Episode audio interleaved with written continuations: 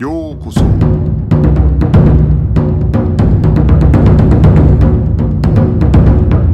Eu sou o Gustavo e você está ouvindo o Budocast.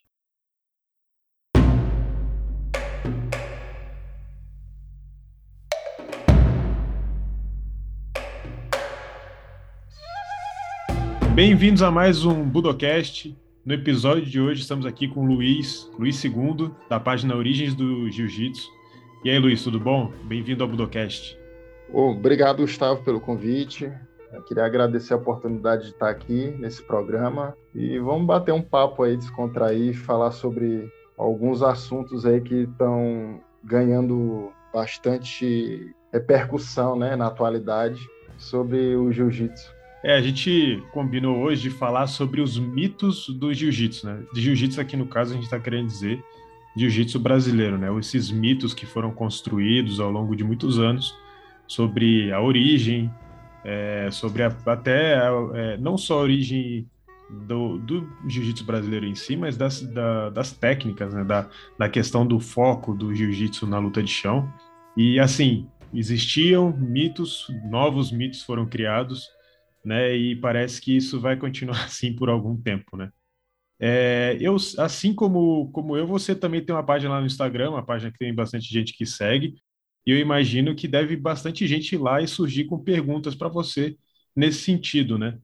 É, como é que como é que está sendo para você essa experiência de ter a página é, falando sobre jiu-jitsu e nesse sentido, né, de pessoas virem te perguntar e às vezes chegando com esses mitos que já estão bem estabelecidos há muito tempo?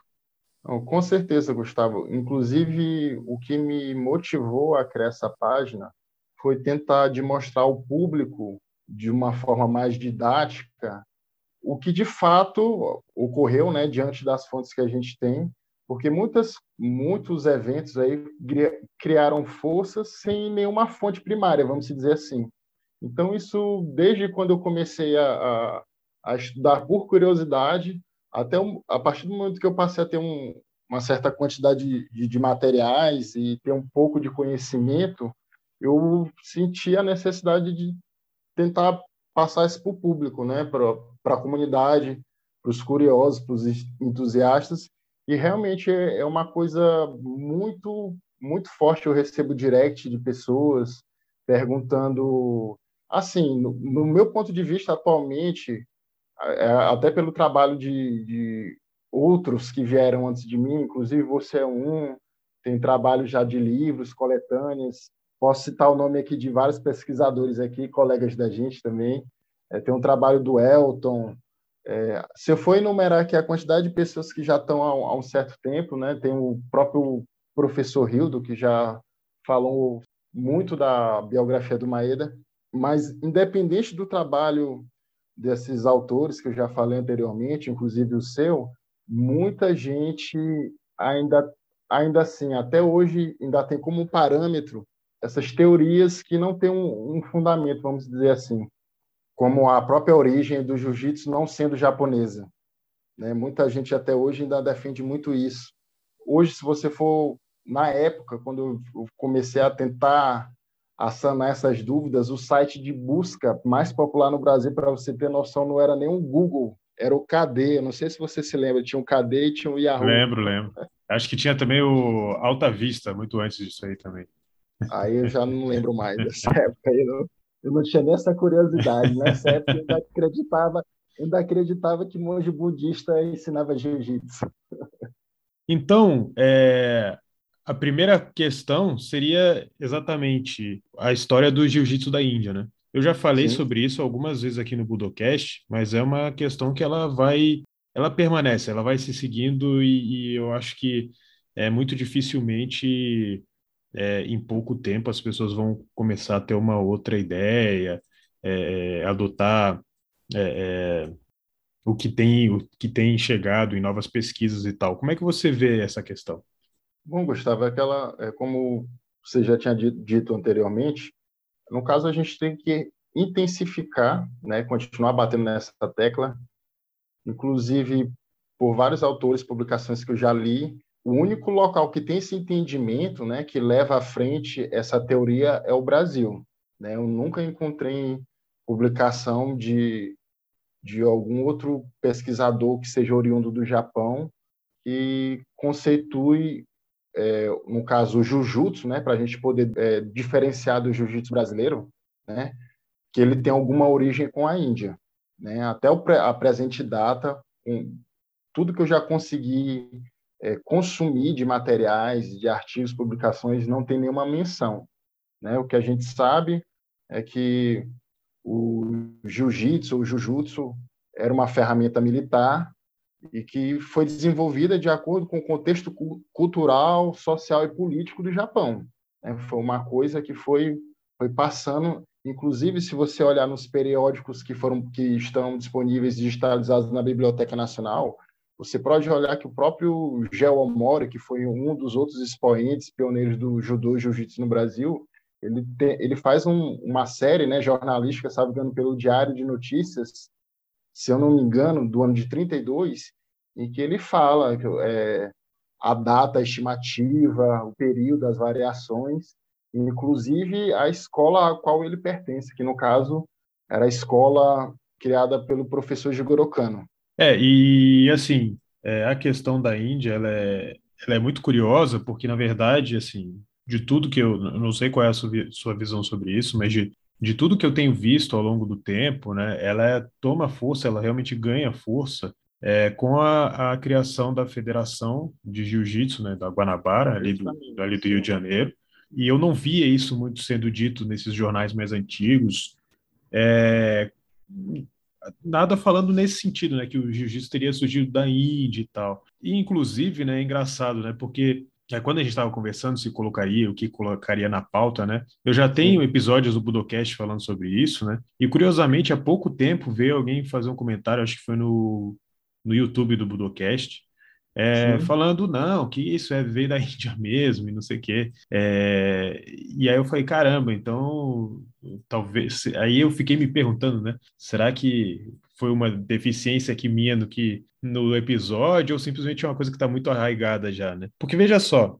até há pouco tempo atrás eu vi um debate num, num blog que às vezes eu vou que eu que eu, eu, gosto de às vezes ler algumas coisas que Sim. chama Martial Arts History Team, que é, em, é um blog em inglês, né, de um cara lá, eu acho que ele mora nos Estados Unidos, e é. ele coloca bastante coisa com documentação e tudo mais. E, por exemplo, né, dentro do que a gente tem da história do Jujutsu, né, o que a gente teria assim de mais, pelo menos em, em, em termos de relato oral ou, ou, ou, de lenda, né? Porque assim, muitas vezes, principalmente, uma coisa é a gente procurar coisas ali de 1930, 1920, né? Quando a gente está falando de início do Jujutsu, a gente está falando muito tempo atrás, né? Mas ainda assim, é, é, é, nesse blog, numa postagem, né, ele estava falando sobre uma dessas lendas que poder, que tem aí uma, uma visão de uma de uma de um de técnicas ou, ou, métodos trazidos de fora sim, do Japão sim. para o Jujutsu, que seria no caso do Yoshin Ryu, que é um estilo antigo né, de Jujutsu, que teria vindo lá com aquele mestre, aquele médico e tal, da China, que teria ensinado os Ronins e tal, né? Salvo e... engano, até o, o Segmol bate nessa tecla, né? Que tem essa, essa, essa lenda aí. Isso, é uma, é, uma, é uma coisa bem conhecida, né? E acaba que rola um debate lá nos comentários, né, depois que ele faz o. É, ele comenta sobre isso, porque ele fala que tem uma dificuldade bastante grande disso ter acontecido de fato, né? Uma das questões seria justamente que tem alguns documentos de fonte primária no Japão falando sobre esse, esse cara, né? O, é, caramba, esqueci o nome dele. É, esqueci o nome dele agora de cabeça, mas enfim. E, e, existem os relatos sobre esse cara e nenhum relato ali de fonte primária vai dizer, pelo menos no Japão, vai dizer que ele sabia alguma coisa de arte marcial, né? É, o que isso vai surgir essa história é, vai surgir a primeira vez, né, o primeiro documento falando sobre isso, vai surgir muitos anos depois, né, que ele já tinha falecido, que da época que ele tinha vivido, né? Além disso, mesmo que a gente levasse em consideração, né, isso, então, ah, não, então agora o Jujutsu ele viria da China. Só que o problema disso é que a gente está falando de um estilo, né? Então, existia um monte de estilos de Jujutsu e não é só isso, né? Primeiro, existiam estilos mais antigos do que esse, né, que, que teria tido influências da China. E além disso, é, tem uma outra arte marcial no Japão que é muito mais antiga ainda do que o Jujutsu, que já era de luta agarrada, que é o sumo. Então, assim. É, o Shikara é, também, né? Isso, o Shikara Kurabi, é, na verdade, ele é o ancestral do, do sumo, né? Ele é um é sumo, sumo, primitivo. Primitivo. Justamente. Shikara Kurabi, nada, nada, em japonês, nada mais significa do que uma, um teste de força, entre aspas. Né, uma, uma, é, são dois caras fazendo um teste de força, de fato. E se a gente for ver historicamente, basicamente é, é o, o, ancestral do sumo, que foi. E aí é uma outra coisa que eu às vezes comento, né? Que o sumo, esse modelo que a gente tem de sumo hoje, né? Ele sim, não sim. é o, o sumo como foi a todo momento, em toda a época do, do Japão.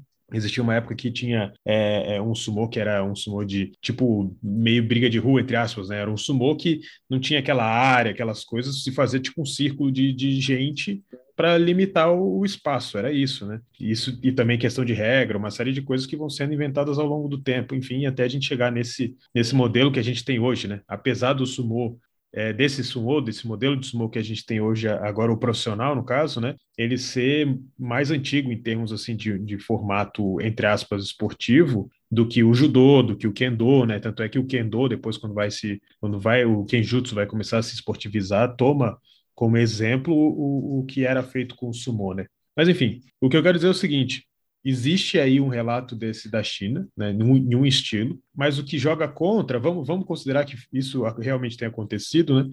É, ainda assim, seria muito difícil afirmar que o Jujutsu teria vindo da China por causa disso, porque existiam, esse é só um estilo entre muitos que existiam, com e certeza. além disso, já existia o sumo como luta agarrada, inclusive como treinamento militar, né? O Oda Nobunaga ele botava o, os, os soldados dele para treinar em sumô, né? Eu, no final das ah. contas, pelo que eu já vi, assim, até documentário de jiu-jitsu brasileiro e tal, né? Toda a teoria, ela vem por trás da ideia de que é, o jiu-jitsu seria uma arte treinada pelos monges, bu monges budistas Justamente. e esse é o gancho que vai ser utilizado para usar o caminho que o budismo faz da Índia até o Japão para dizer que é o mesmo caminho que fez o jiu-jitsu, entendeu? E isso é. Assim, enfim. Uh -huh.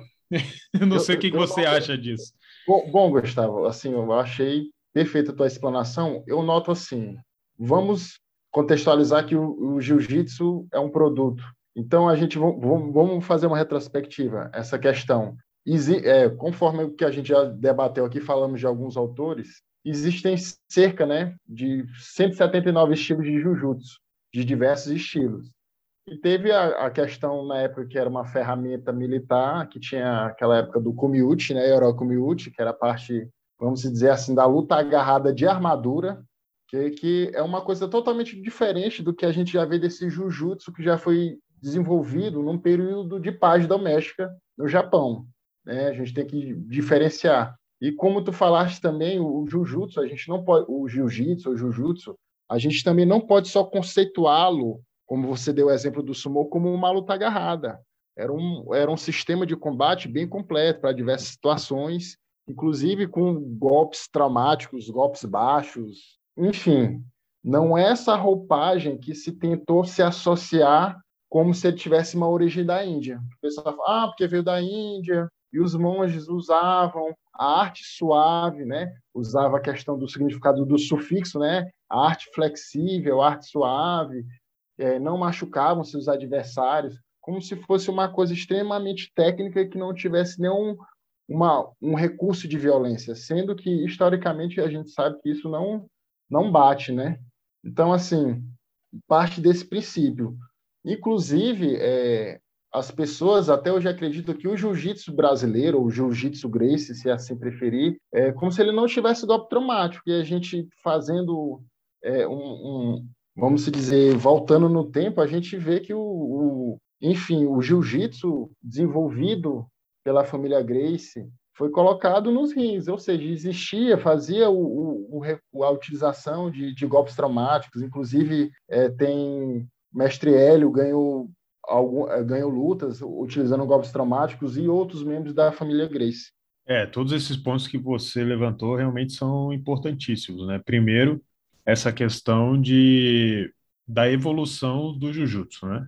É, então, muitas vezes a, a visão, o, a, o, o, quando se olha para o Jujutsu, né, se olha com a ideia, e aí eu vou até mais longe, eu vou dizer que se olha o Jujutsu como se ele fosse o Judô, como, como se ele tivesse o mesmo modelo do judô, que não é verdade. Do judô, do judô atual, né? Que fosse Isso. só uma luta de projeção, não tivesse golpe traumático, não tivesse nada, inclusive não tivesse luta de solo. É, ou, né? até, ou até mesmo que a gente incluísse luta de solo, né? Seria é, muito diferente, por exemplo, é, se a gente for imaginar os estilos mais antigos, né, como o Takenouchi Ryu, né, que tinha técnicas de bastão, técnicas com espada, técnicas com adaga. Então, nada disso. E aí, realmente, aquela teoria dos monges budistas que lutavam desarmados para proteger suas caravanas não faria sentido nenhum. Ou então também a própria questão que você levantou, Yoroi Kumiuchi, no sentido de você fazer uma luta com armadura, também não faz sentido nenhum, né?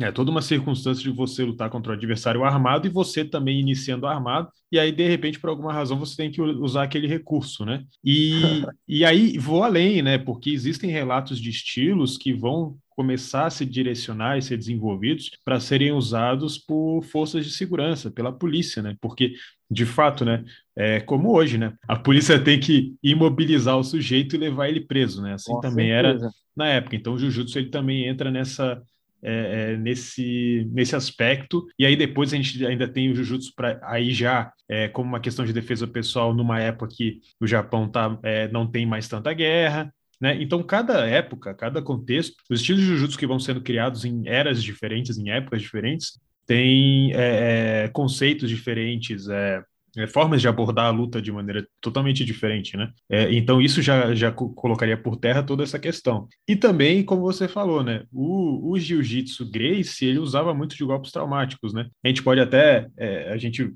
vai ter que entrar num outro outra parte de mitos mais à frente que vai falar sobre isso, né? Mas recentemente eu, eu, li uma carta de um americano que ele foi na década de 60 para é, ele veio para o Brasil na década de 60 e visitou a Academia Grace, ele estava no Rio de Janeiro procurou um lugar, né, que ele queria, ele treinava judô, sei lá. E aí ele foi na Academia Grace, isso na década de 60, acho que final da década de 60 já. E aí quando ele volta, e aí ele manda uma carta para um colega é, no, nos Estados Unidos, falando dessa experiência que ele teve, e ele falando que parecia uma mistura de karatê com judô, com, acho que, não lembro se ele fala Aikido também, enfim, como se fosse uma, mistura de várias coisas, né? E ele cita o Karatê justamente pela questão dos, dos golpes traumáticos que tinha, que eram treinados na, na Academia Grace, né? É, assim como você falou, né, tem fotos do Hélio Grace fazer, exercitando chutes e tudo mais, né? Então, até isso é um pouco complicado de se colocar quando você imagina, não. Eram monges budistas que não podiam usar. Aí tudo bem, não podiam usar armas, usavam golpes traumáticos, né? Mas isso já seria também totalmente diferente do que a gente imagina, até do jiu-jitsu hoje em dia, né? É, e até da estratégia adotada pelo jiu-jitsu posteriormente, né? É, algumas lutas do Hélio Grace ele venceu só no chute, né? Só na base do chute.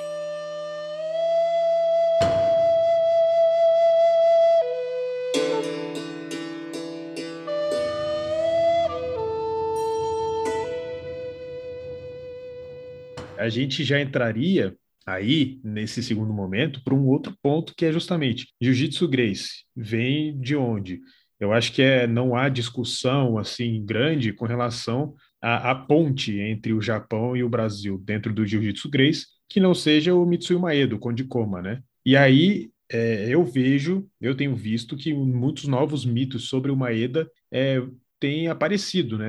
É, é então, se antes o Maeda ele era só do jiu-jitsu e ele não sabia nada de judô, agora quando se admite que ele é do judô, não, mas ele não é só do judô, ele tinha uma preferência essa, uma preferência aquela, enfim, e por isso ensinou um outro judô, né? O é, que, que você acha? É, o Maeda, como é que entra o Maeda nessa história dos mitos?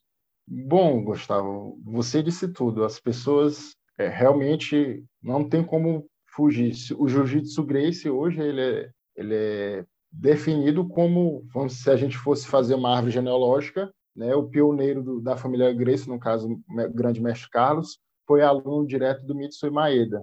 E o Mitsui Maeda é um, é um japonês, né, um imigrante, que é oriundo do Kodokan Judô, né? Maeda nasceu em, salvo engano, 1878, 79. Eu não lembro com exatidão a, a data do, do nascimento dele, mas que, pelo que eu já estudei dele, inclusive você citou aqui no nosso bate-papo agora, a arte marcial que se tem registro do Maeda, que ele teve um certo desenvolvimento, foi o sumô. Então, o Maeda teve essa experiência no sumô, posteriormente, quando ele foi para a Universidade Waseda, salvo me engano, antes dele iniciar no Kodokan, ele teve uma experiência lá, né, com o judô. Inclusive, ele treinou com um dos shitenores da Kodokan, que é o Sakujiro Yokohama, e posteriormente ele fez o seu ingresso no Kodokan. É, deixa eu ver se eu consigo aqui lembrar a data. De entrada no Kodokan? Kodokan. É 1897, eu acho. Isso, isso. 1897 ele entrou no Kodokan e, eu, salvo engano, em 1901 ele já estava já com uma graduação acima de Shodan, né? Salvo engano, era terceiro Dan já. É, ele... Ih, caramba, agora as datas não vou lembrar, mas ele em 1897 ele entra no Kodokan, 1898, acho que no início ele pega é, primeiro Dan, final de 1898 acho que ele pega segundo Dan, e aí 1900 e... 1901 acho que ele pega terceiro Dan, isso, que aí é 1901. quando ele começa a, a dar aula, sim, e aí sim, sim. logo 1904, logo antes de sair, ele, ele pega o quarto Dan. Eu acho que é, de cabeça, eu é, acho que é, é, que é isso. É. É isso mesmo. Foi o período que ele foi nessa missão lá para os Estados Unidos com o Tomita, né, que foi lá para West Point e tal. Foi fazer algumas apresentações de judô lá, auxiliando outro shiteno da Kodokan. E, o, e, é, e é interessante que você, citou o sumo, né, o treinamento dele no sumo, né? O sumo é, que o Maeda treinou, na verdade, a bem da verdade, ele não chegava a ser já tão diferente desse de hoje, né? Porque é, apesar de ter algumas diferenças, é, o Maeda ele participava de um sumo que não era o profissional, né? Então era o sumo de, de, de, de comemoração de templo, né? Dos, dos festivais de, de templo e de algumas de alguns eventos esportivos, escolares e tal, né? Mas o sumo ele já tinha um rol, já nessa época ele tinha um rol de técnicas assim bem definido, tipo como se fosse o gokyo que a gente tem no judô, né? Perfeito. Então é interessante que se a gente pega é, os, algumas pinturas que tem desse, dessas técnicas no final do Edo, então isso aí é, ali 1840 por aí, é, antes ainda do até do, do, do judô, né? É, se a gente pega essas, essas técnicas, elas já têm muitas técnicas ali que são parecidas com o judô, né? Coisas como, sei lá, como o seu Inagi, como é, Ogoshi, outros nomes, né? É, e, e, por assim e por aí vai, né? Então o sumo ele tinha um, um, número importante de técnicas, né? Então essa base do, do Maeda, né? Ele, ele, ele treinou sumo e ele, ele realmente ele se destacou, né? No sumo ali da, da região dele, né? É, esse conhecimento dele com sumo já daria a ele uma boa condição em pé, né? Na luta em pé. Porque a de grande diferença que teria para o judô aí no caso são as técnicas, de, por exemplo, de sutemi waza, porque no sumo você só pode, você na regra base do, do sumo, é, você não poderia encostar com nada que não fosse a sola dos pés no chão, né? Então, você fazer um sutemi waza, se você tentasse, por exemplo, dar um sumigaeshi ou um tomoinage, você perdia assim que você encostasse as costas no chão, né? Então, Entendi. isso realmente é uma coisa que ele teria que aprender posteriormente. Mas, então, de qualquer então... forma, quando ele vai para Tóquio, né? Sim, sim. É, ele vai ter essa experiência já na, na escola dele, em Waseda, né? Conheceu o Sakujiro Yokoyama. O Yokoyama, como Com cabeça certeza. da Kodokan ali, poderia dar, que foi o que aconteceu logo na sequência, né? Essa oportunidade dele de treinar na Kodokan, né, que a gente até já tinha conversado em off aqui, é, naquela época, pelos relatos que a gente tem, era necessário você ter algum tipo de indicação, né? Então, a partir do momento que você conhece ali o diretor de uma escola, você já tem a indicação pronta, né? Se, se o cara for com a, com a, com a sua cara, né? Mas do Maeda, eu acho que uma, um dos grandes, uma das grandes questões que se levanta, né, geralmente, é que de alguma forma ele te, teria uma preferência pela luta de chão por levar em consideração né, esse desenvolvimento da luta de chão do jiu-jitsu brasileiro, no sentido de que, ah não, então o Maeda ele teria é, uma preferência pela luta de chão, então quando ele chega ao Brasil ele ensina com essa preferência e por isso que o jiu-jitsu brasileiro é, se desenvolveu dessa maneira, né? Mas é, isso até, se não me engano, já, já falei no, no episódio sobre o Maeda especificamente, mas é bom sempre ressaltar ele mesmo fala que é, na época dele no, no Kodokan ele não gostava tanto de luta de chão, né?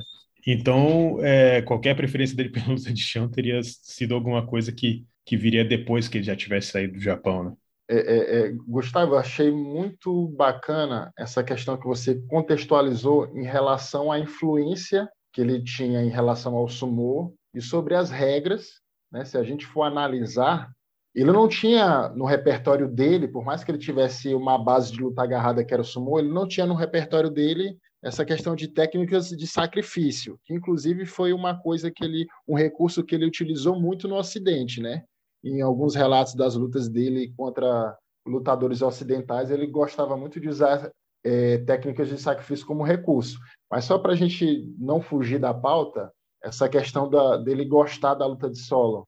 Um, um, um fator muito importante, atualmente estão tentando acreditar o vínculo do Maeda, né, a influência do Maeda uma outra figura importante na história das, das artes marciais japonesas, que no caso seria o, o Tanabe. E, inclusive, tem esse folclore que o Tanabe seria, vamos dizer assim, o responsável e o principal influenciador da luta de solo no Kodokan. Então, assim, é, é importante a gente destacar que antes do Tanabe, no Japão, teve um outro Jujutsuka de grande importância, que era o Nakamura Hansoke, né, que era de uma escola rival ao Kodokan, e em 1886, depois a gente checa a data exata, eu não vou acertar agora de cabeça, em um confronto de mais de 50 minutos, 55, 56 minutos,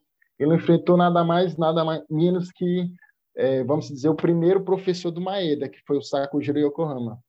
E a luta foi declarada empate. E pela descrição que a gente tem da luta, a predominância do combate ela foi na luta de solo.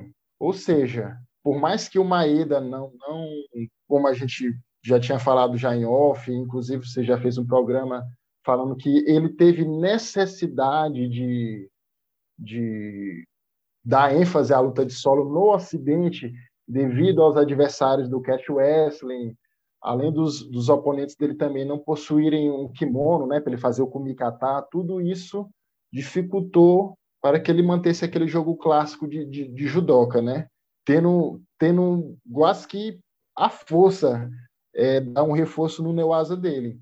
Então, assim, a gente pode ver que o Maeda, pelas pessoas que estavam ao seu redor no período da sua formação, como foi o Sakujiro Yokohama, que foi um cara que já enfrentou um outro Jujutsuka de grande relevância no Japão, na luta de solo. O próprio outras pessoas importantes que a gente deve destacar naquela época, os próprios rivais do, do, do Tanabe, né, que o Hajime Isogai e o Sensei Nagaoka. Então, assim, eu, só para a gente não deixar passar em branco, né? Esse, esse prefácio polêmico que já está criando outro mito. Na verdade, ele ressuscitou. Esse mito eu já tinha visto no passado, mas agora, como ele, ele, ele vamos dizer, ele está publicado num livro de grande repercussão, ele veio com toda a força, né? É, com relação ao Tanabe, tem, é, é, é, até difícil falar tudo com detalhes, porque sim, sim, sim. É, são poucas, assim, as fontes primárias, né? Mas, assim, algumas questões que eu acho interessante destacar é o seguinte, primeiro, existe aí o que eu acredito que deve ser um mito de que o Tanabe é, ensinou na Kodokan, foi contratado para ensinar a luta de chão na Kodokan. É, eu não conheço nenhum registro até hoje é, que de fato consiga verificar isso. E eu acho que isso surgiu muito devido ao fato de que existe um, um, um livro antigo, né, de alguns mestres, lançado por alguns mestres da Kodokan. E, na verdade, é, a autoria, um deles é o Sakujiro Yokoyama, que você já citou aí bastante, né? E nesse livro, esse livro é de 1914, por aí, 14 para 15, mais ou menos, é, tem o Tanabe também realizando algumas técnicas de chão é, nesse livro, né? É, é, nas fotos dessa, dessa, das técnicas de chão tem o Tanabe, né? É, a questão é que essas fotos elas foram tiradas em uma reunião que teve na Butokukai em 1907, se não me engano, é, que era para fazer né, a, a, regula a regulação, a, é, tomar a decisão sobre o Nagi no Kata e o Katami no Kata da Kodokan, né? Então, na verdade, não é que essas fotos foram tiradas porque o Tanabe, de alguma maneira, ele ensinava na Kodokan, né? Essas fotos elas já tinham sido tiradas e elas foram usadas no livro, né? É somente isso.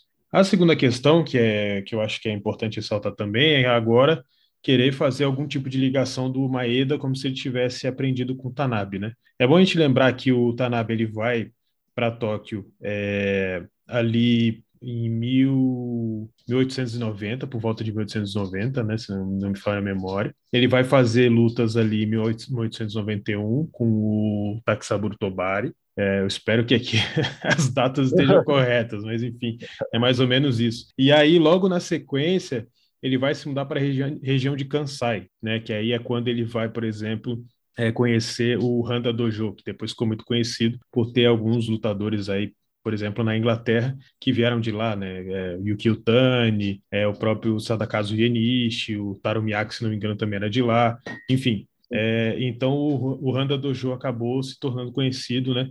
É, hoje, né? É por causa de, por causa disso, né? Por causa desses lutadores famosos que saíram do Japão, fizeram fama na Inglaterra e etc. Então Mas o Handa Dojo também, inclusive também tiveram contatos com pessoas da alta cúpula do Kodokan. Sim, Ou sim, seja, sim né? É, no caso aí já, já teve um intercâmbio marcial entre as sim, escolas. Sim, sim, sim. E o que eu quero dizer com isso tudo é basicamente o seguinte: quando o Maeda chega na Kodokan, quando ele se transfere para lá, então assim, o Maeda ele vivia no, no oposto, na direção oposta, se a gente colocar a Kodokan no meio, ele vivia na direção oposta aonde o Tanabe estava, certo? E aí quando ele vai para Tóquio, é, o Tanabe também já não, o Tanabe não está lá. Então, assim, é, depois, até um fato interessante, quando o Maeda ele chega na Kodokan, ele se, ele se torna um grande lutador, tem mais dois outros lutadores que também é, se tornam, entre aspas, rivais e colegas dele ali. Um deles chama Kaitiro Samura, que depois virou décimo dan da Kodokan. E o Kaitiro Samura, ele, ele vai... Sparring, né? Isso, ele vai até... Porque as lutas que a Kodokan teve depois com o Tanabe não foram em Tóquio, aí já foram lá em Kyoto, né? Então, ele... Lá no Butokai. Então, ele Kaitiro Samura ele vai, ele se muda, né, para Kyoto para dar aulas lá de judô, né, na Butokai, e ele auxilia o Hajime Isogai, se não me engano foi o Isogai, que ele, que ele auxilia para lutar contra o Tanabe na parte de luta de chão. Então é. é. até curioso, né? Porque se o Maeda afirma que não curtia tanto luta de chão, um rival dele ali na Kodokan é, curtia, né? Que era o Kaitiro Samura, né? Que foi que acabou ajudando lá o Hajime Isogai. Mas então é, a, a questão era geograficamente seria difícil deles se encontrarem. É basicamente isso, né? É, no, eles eles estavam em lugares diferentes e não e como o Tanabe, como eu falei, não existe assim factualmente nenhuma até agora, pelo menos, né, nenhuma indicação de que ele é, deu aulas na Kodokan. E se deu, não foi no período que o Maeda estava lá, foi muito teria sido muito antes, porque ele se muda para Kansai logo em seguida ali aquelas lutas contra o Tobari e tudo mais. Então é, quando eu digo Kansai, é aquela região ali de Osaka, Kyoto, por ali, né? Então, é, é, o Maeda não chegou a estar ali na, na Kodokan na época das lutas, é, é, na época das lutas que o, quando Tanabe estava em Tóquio e quando ocorreram essas outras lutas que o Maeda já estava no, na Kodokan, o Tanabe estava numa, numa região mais distante, né? Claro que ele pode ter assistido lutas e tudo mais, porque é, é nada impede que em alguma época, algum momento, ele tenha pegado, sei lá, um trem e ido até a região para ver um evento. Não é isso que eu quero dizer. Mas assim como o Kodokan enfrentava o Tanabe, às vezes faz-se parecer que o Tanabe era o único adversário da Kodokan. Existiam vários adversários, né? É, e inclusive um deles, um desses caras chamava Seizo Yamamoto, e ele foi com essa primeira leva de, de lutadores contratados pelo Barton Wright lá na Inglaterra, mas ele se recusou a fazer lutas por dinheiro, né? E antes dele ir para a Inglaterra, ele se inscreveu na Kodokan e o Maeda teve que lutar com ele, já conhecendo a fama que ele tinha no Jujutsu, né? Lá na região lá de Kansai, inclusive, se não me engano, ele tinha lutado contra o Nagaoka, né? O Nagaoka chegou a vencer dele, né? Mas ele era um cara muito conhecido e quando ele chega na Kodokan, o Maeda tem que enfrentar ele e tem que enfrentar ele como se ele fosse um, uma espécie de iniciante, um recém-chegado, né? Então que o Maeda, imagina a pressão que ele teve, porque o cara já era um cara extremamente experimentado, né, no, no, nas lutas, né? Então acho que com, com relação ao Tanabe é, é um pouco isso, né? É, tem outra citação do Tanabe para contextualizar aqui, no livro do John Ernest Harrison, ele cita que ele no almoço, salvo engano, ou no café, ele junto com o Sakojiro Yokohama, o Sakojiro faz uma citação né, do, dos melhores lutadores do Japão. O Sakojiro cita o nome dele e posteriormente ele fala do Tanabe, porém ele faz questão de enfatizar o Tanabe é um grande lutador, porém ele não pertence à nossa escola.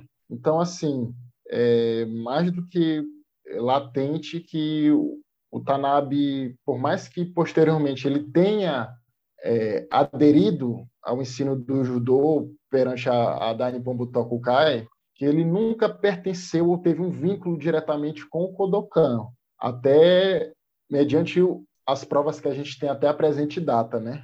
Possa ser que futuramente surja algo, algum outro documento e a gente possa ter essa confirmação.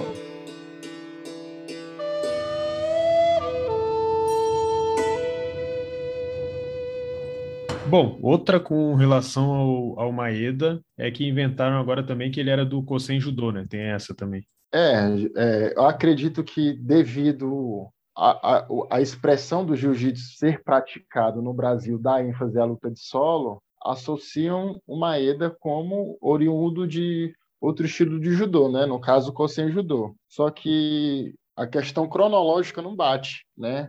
Que em 1904 o Maeda já estava já nos Estados Unidos com Tomita, né, em apresentações, divulgando o judô. E ele passou 10 anos né, viajando pelo mundo aí e só veio chegar no Brasil em 1914. Né, e, e em 1914 teve o início né, do, das competições que, que veio a desenvolver esse judô com ênfase no solo, né, que é popularmente conhecido hoje como o Kosen Judô, né, que tem esse tem inclusive tem tá renascendo de novo, né? Estão fazendo releituras, mas por uma questão cronológica não existe a menor possibilidade do Maeda ser um judoca oriundo do Kosen, assim como outros expoentes do jiu-jitsu brasileiro, né? É, sempre tentam é, associar a outro estilo. Eu acho, eu acredito que as pessoas associam muito com o judô que é praticado na atualidade, né? O judô olímpico, que de fato é, o, que, o que domina, é, o que prevalece a regra desportiva é a projeção, né? Não, o trabalho de solo é muito engessado, digamos assim. É, o que a gente tem até de alguma coisa relacionado assim a alguém no, no judô brasileiro, ou na época de jiu-jitsu, que teria tido algum contato mais próximo, né? Seria o Yasuichi Ono, né? Porque ele foi aluno do Kanemitsu.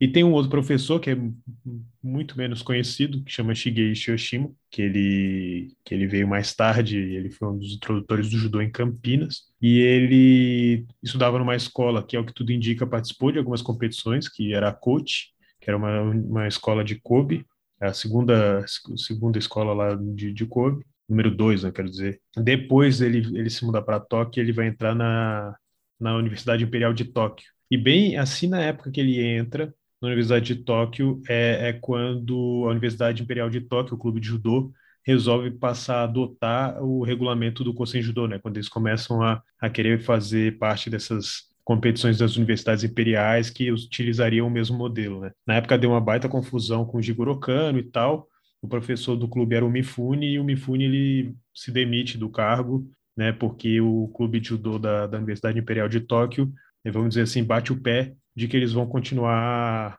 nesse projeto aí de, de, de usarem as regras que eram utilizadas no Kosen Judô. Agora, fora isso, é, eu não conheço é, outro personagem aí com essa com esse tipo de, de, de background assim no judô, né? E principalmente se a gente for pensar no, no próprio jiu-jitsu brasileiro, né? Quando Yasuichi Ono chega para enfrentar os Gracie, né? Os Gracie já estavam, é, de fato, lutando contra vários adversários no, no ringue, né? Então, não é como se eles tivessem passado a, de alguma maneira, estabelecer o que eles estavam fazendo é, a partir do momento que eles encontram com alguém do, do Kosen né? Na realidade, as regras que o Maeda trouxe para o Brasil já tinham é, algum, alguma ênfase, entre aspas, no solo a partir do momento né, que, que limitavam a vitória de quem conseguia uma projeção, né? Uma coisa que acaba acontecendo é que os japoneses, por serem muito menores, é, acabaram encontrando alguma dificuldade com, contra lutadores mais altos e mais pesados que eles que tinham no Ocidente, né? Então acabava que a vitória por uma projeção acabou atrapalhando em alguns era inviável, casos eles. Era né? inviável. É.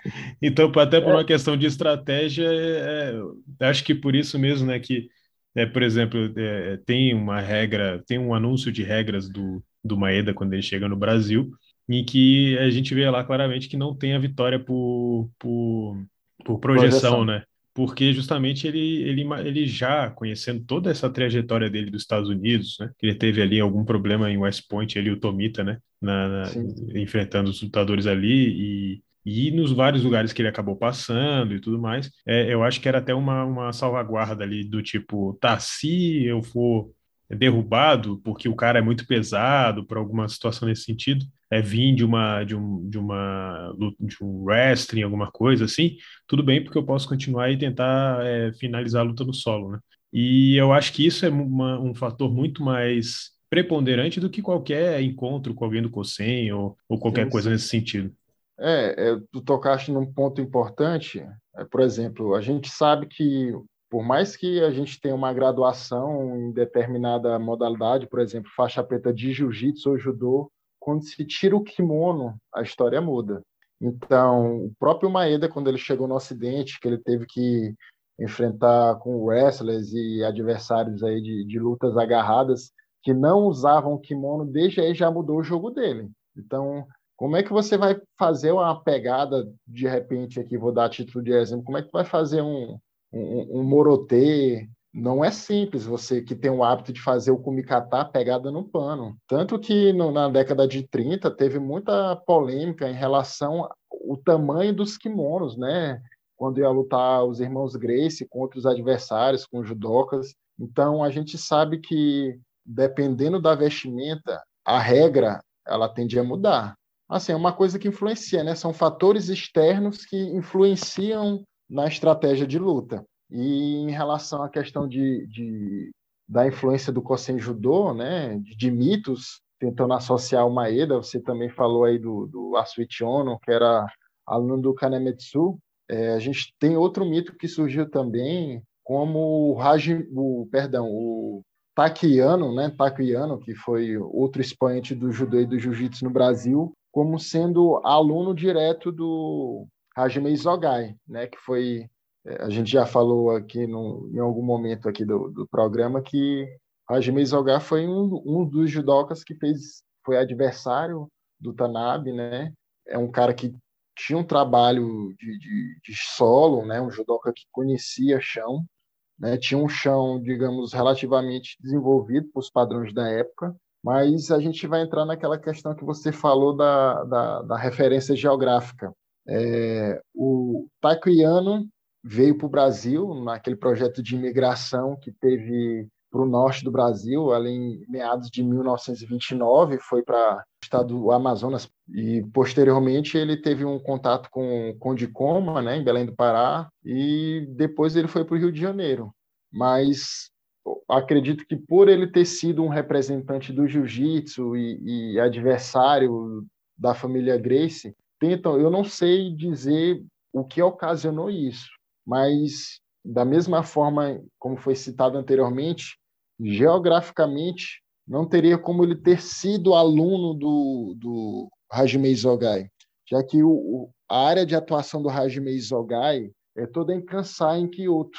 Né? Então, só para você ter uma ideia, a distância do, do local de um para o outro é em média de 730 quilômetros. Hoje em dia, não, não sei te dizer, mas Imagina na época os meios de transporte. Então, assim, já é outro mito que cai por terra, né? Eu não sei nem como iniciou, mas eu sei que não tem, não existe possibilidade dele ter tido, digamos, pode ter visto, né? Como, mas de ter sido aluno formado. O Taquiano treinou na Cupuchican e treinou na XA Júnior, né? Que inclusive foi uma das escolas que o Masahiko Kimura teve uma passagem. É, e o o Kimura, na verdade, ele vai entrar nas competições do Kosen, não quando ele está nessa escola, né? Ele vai vai entrar nas competições do Kosen quando ele vai entrar na Takudai mais adiante, né? Então não é a mesma escola, essa escola que os dois é, estudaram, né? O Takeo Yano e o Kimura, não era essa que participava do, dos até onde eu conheço, né? Não era essa sim, que participava sim. das competições do Cosen. Aí o Bruno, o Bruno lá da página do Cosen no Instagram que vai saber dizer isso até Bruno melhor que eu. É, é. É, Bruno Schindler ele tem esse trabalho aí pioneiro, né? Cara profundo conhecedor, trabalho bem extenso aí. Vamos ver, Gustavo, se ele lançar a edição brasileira, é um livro aí sobre o COSEM. é, quem sabe. Vamos, vamos, vamos, vamos incentivar, vamos, vamos cobrar. A comunidade vai agradecer muito.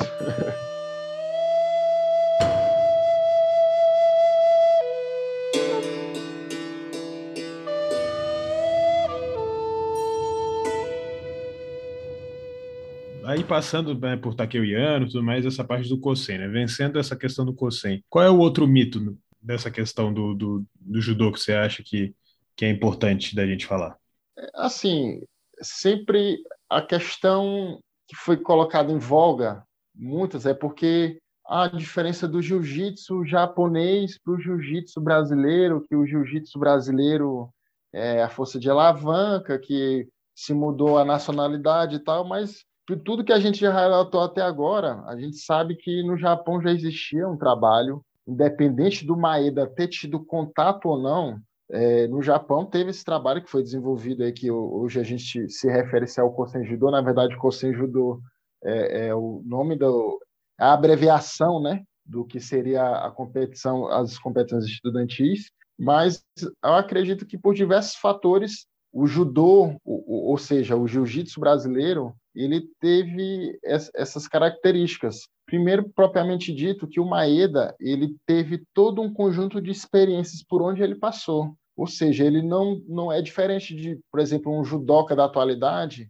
que ele vai treinar com ênfase nas regras que estão estabelecidas pela Federação Internacional. Ou seja, ele não estava sobre a chancela de nenhuma instituição. Ele não estava, né? Você pode ver que ali naquela época o Kodokan gradativamente já foi mudando as questões das regras, algumas restrições de acordo com o tempo. Maeda não, Maeda foi um artista marcial que viajou pelo globo, enfrentou adversários de diversos estilos, aprendeu também, teve influência de outras modalidades e tudo isso foi o que foi passado aqui para o Brasil, né? Então, assim, não só a família Grace, como outras outras pessoas que, que aprenderam também. A gente sabe aí que teve outra, porque o jiu-jitsu brasileiro é uma construção coletiva, a gente sabe que teve diversos personagens, inclusive esses que a gente citou, Taquiano, Geomore, né? Inclusive teve também um trabalho que foi desenvolvido nas Forças Armadas, né? Então assim, é meio complicado a gente poder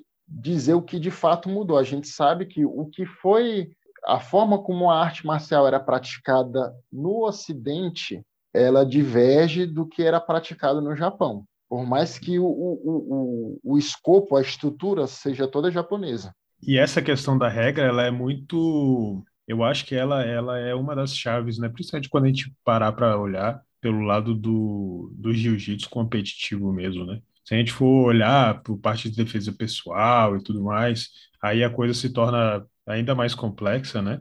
É porque, como você falou, aí a gente tem que pensar, teria que avaliar não somente o que, que o próprio Maeda aprendeu ao longo da, dessas, dessas viagens dele, mas as, os próprios recursos que os Greys começaram a adotar nas lutas que eles faziam de, de vale tudo e tudo mais, né? Então, é, por exemplo, uma coisa que às vezes se, se entende é que o Maeda ele teria aprendido um judô que seria muito diferente, né? Que aí o pessoal fala que é, seria o cano jiu-jitsu, né? Mas a verdade é que existem livros.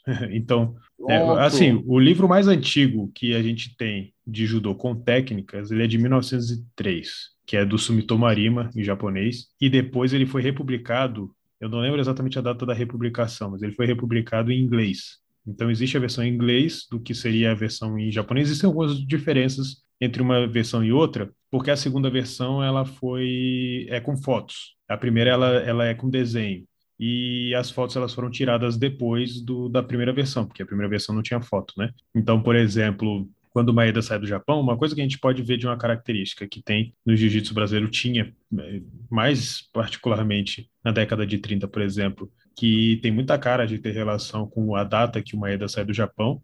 É, então, por exemplo, o tamanho do uniforme de prática. Então, assim, sim, até o, quando, em 1904, quando o Maeda sai, o uniforme de prática de judô era muito, por exemplo, as mangas muito mais curtas, as calças muito mais curtas, quase um short, na verdade, né? Então, isso faz diferença na prática, querendo ou não. Né? Então, aquela pegada que hoje o cara faria na ponta da manga, perto do punho, naquela época não teria que ser no punho direto, por exemplo, se, você quisesse fazer, né? É, então, isso a gente consegue avaliar, por exemplo, no livro do Sumito Marema, ali, 1903, que é um ano antes do, do Maeda sair do Japão, e se o livro é publicado em 1903, ele ainda foi produzido um pouco antes, né? Ele não é produzido ao mesmo tempo que ele sai, né? Mas mesmo assim, fora algumas, algumas diferenças, por exemplo, o Maeda ele chegou a aprender que era chamado Taiso no Kata, que na verdade o Ju Kata, ele quando foi criado, ele foi criado em, em, como par de um outro kata que chamava Go Kata.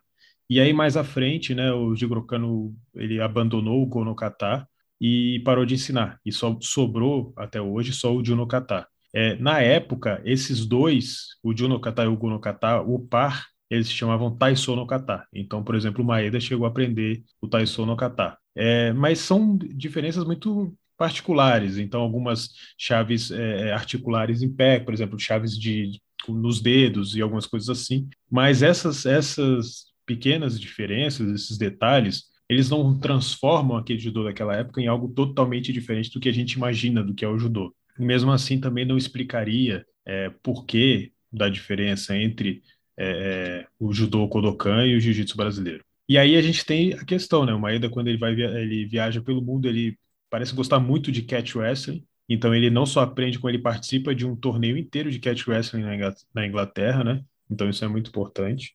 É, ele aprende, ele, ele, ele tem contato com outras, outros estilos de, de luta, né? Ele, e todo esse meio do, da, da luta esportiva que que está acontecendo ao redor do mundo, né?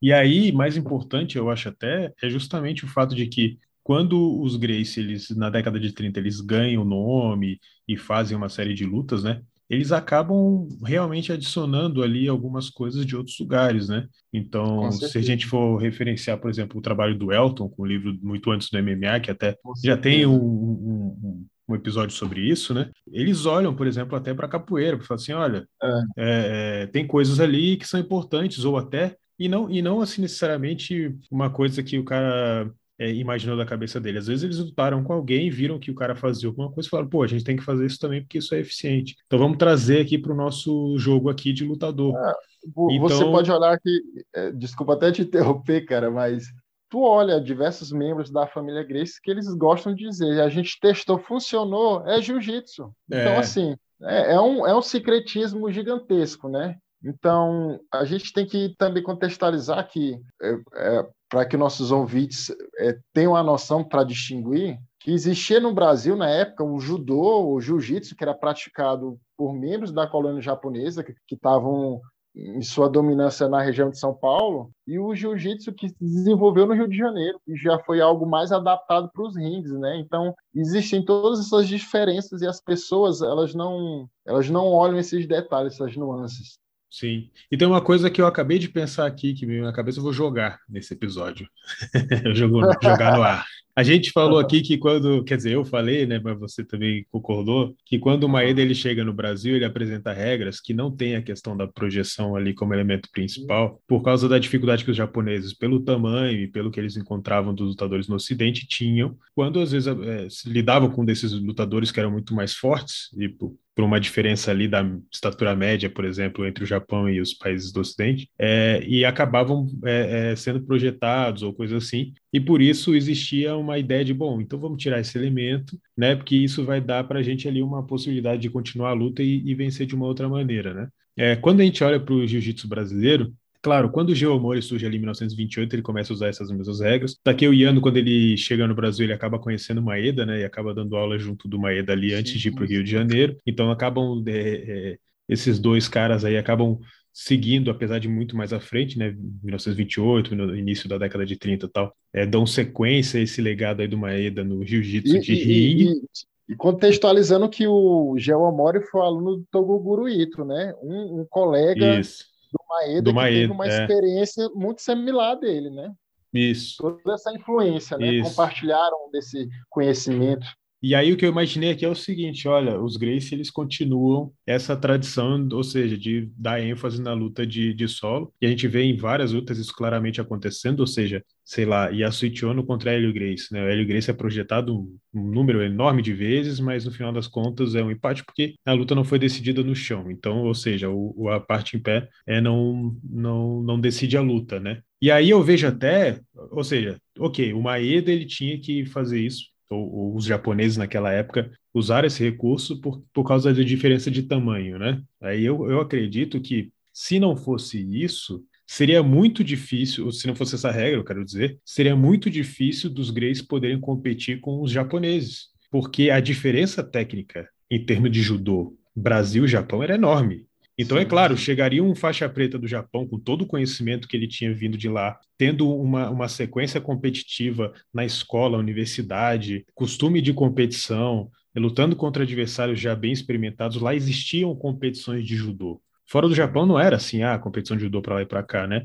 Alguns, alguns caras do judô eles eram forçados a lutar outra coisa, né? O Maeda é um exemplo, mas, por exemplo, Katsutoshi Naito ele vai para os Estados Unidos ele vai treinar wrestling porque ele não tinha judô para treinar na universidade. E aí acaba ganhando uma medalha de, de bronze lá no, no, no, nos Jogos Olímpicos de Paris. Então, assim, não existiam as competições de judô, não existia essa, esse número enorme de adversários que você podia lutar, treinar e tudo mais, é, evoluir. E então era natural que os japoneses, quando chegassem aqui no Brasil, eles seriam muito superiores aos brasileiros, né? Quando o Kimura chega no Brasil, eu não consigo imaginar que alguém aqui no Brasil, mesmo os japoneses, venceriam dele entende? Então, acabava, né, eu, eu penso, eu vou jogar essa ideia, que limitar a, a, a, luta, de, a luta em pé, tirar o, o, o a luta em pé como um, um, um, elemento que decide a luta, acabava, entre aspas, é, equilibrando essa diferença técnica que seria natural de acontecer, porque como os japoneses chegavam aqui já, em sua maioria,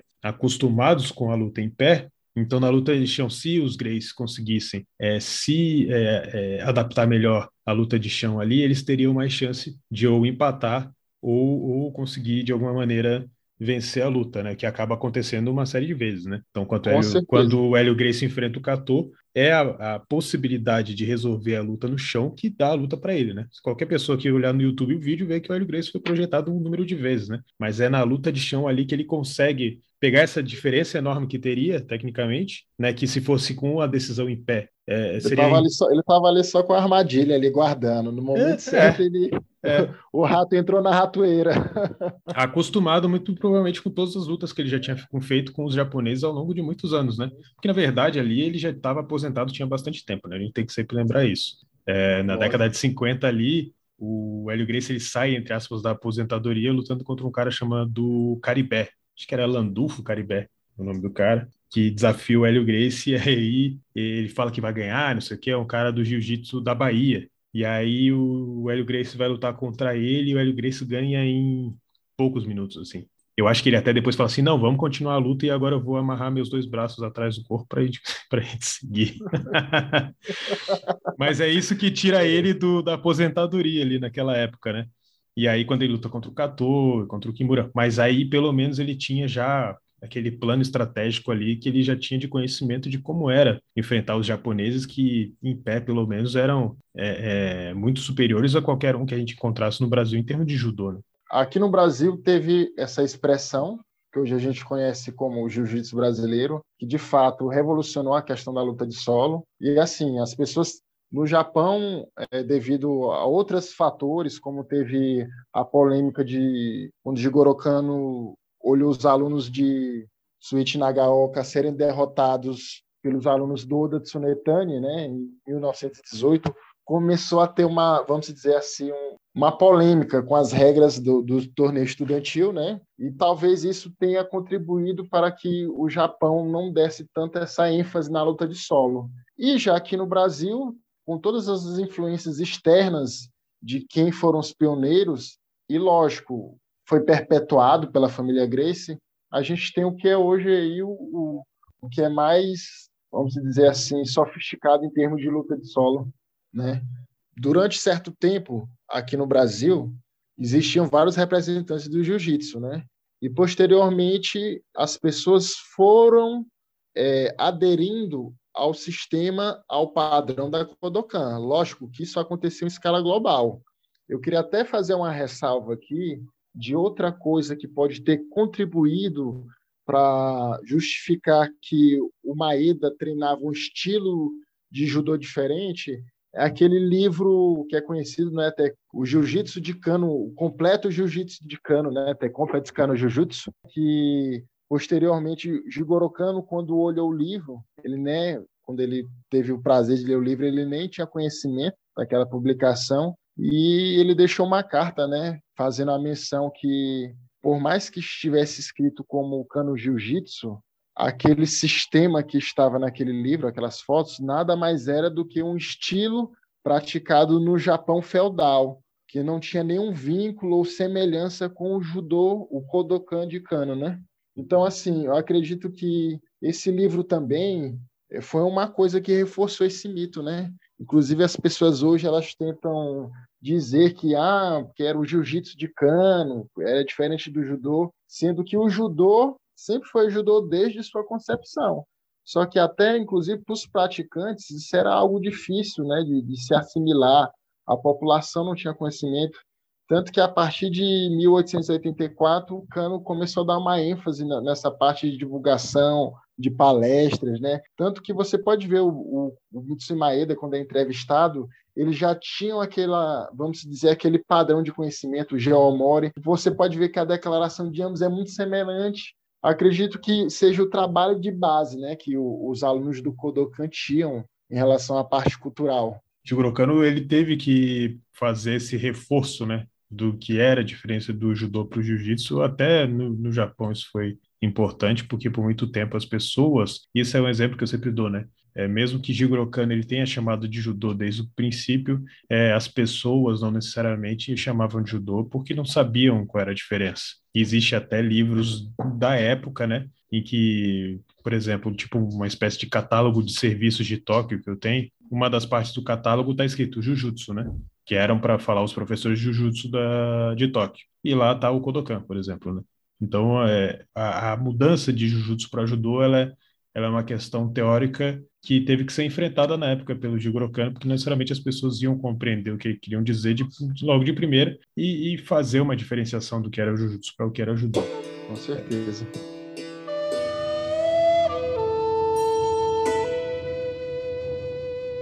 Que era praticado aqui no, no, Brasil, né? Tanto o judô que era praticado pela colônia japonesa, como o judô que foi praticado em diversas regiões do Brasil, como no Nordeste, e na capital federal, que na época era o Rio de Janeiro, a gente tem que contextualizar que existiam vários praticantes de jiu-jitsu no Brasil. Tinha o jiu-jitsu que era praticado nas Forças Armadas, inclusive todos os pioneiros, Geo Amori, Takuiano, irmãos Grace, entre outros, tiveram algum contato, né? seja ensinando ou algum representante deles passando esse conhecimento. Né? E o, e o jiu-jitsu que era praticado pela colônia japonesa, que era algo mais próximo, não quer dizer que seguia os, os regulamentos e as diretrizes que eram praticadas no Japão, mas tecnicamente ele tinha menos influências externas. Né? E quando houve essa padronização e que grande parte dos, dos, dos difusores aderiram ao sistema, ou seja, é, passaram a difundir o, o, a metodologia de ensino usada pelo Japão ou pelo Instituto Kodokan, é, quem foi linha de frente e não aderiu a esse sistema foi a família Grace, né? Grande mestre Carlos e grande mestre Hélio, né?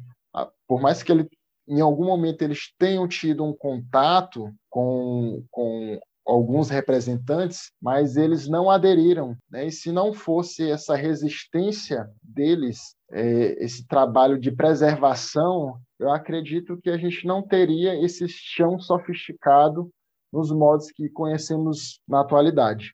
Luiz, muito obrigado por ter participado do Budocast. É, pessoal que está ouvindo aí, não se esqueça aí de seguir lá a página Origens do Jiu-Jitsu lá no Instagram. Então é isso, valeu, Luiz. Obrigado, Gustavo. Mais uma vez eu agradeço aí pelo convite, né? E forte abraço. Então é isso, ficamos por aqui com mais um Budocast. Não se esqueça de se inscrever nas nossas redes sociais, no Twitter, Instagram, no YouTube, no Facebook. Então é isso, ficamos por aqui. Até a próxima.